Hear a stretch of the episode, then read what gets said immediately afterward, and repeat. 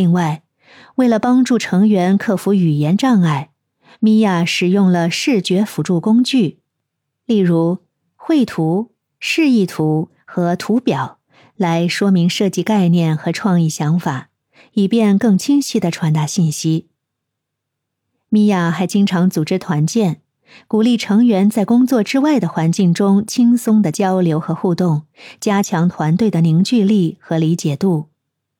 此外，为了促进团队成员之间的文化交流，米娅定期组织文化主题活动，让成员呢可以分享自己的文化背景、传统和艺术特色，从而增进理解和尊重。通过这些努力，慢慢的。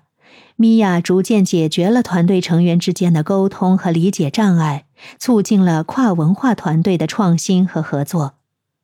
而团队成员呢，也逐渐学会了欣赏和融合彼此不同文化的元素，创造出多样化和有深度的珠宝设计作品。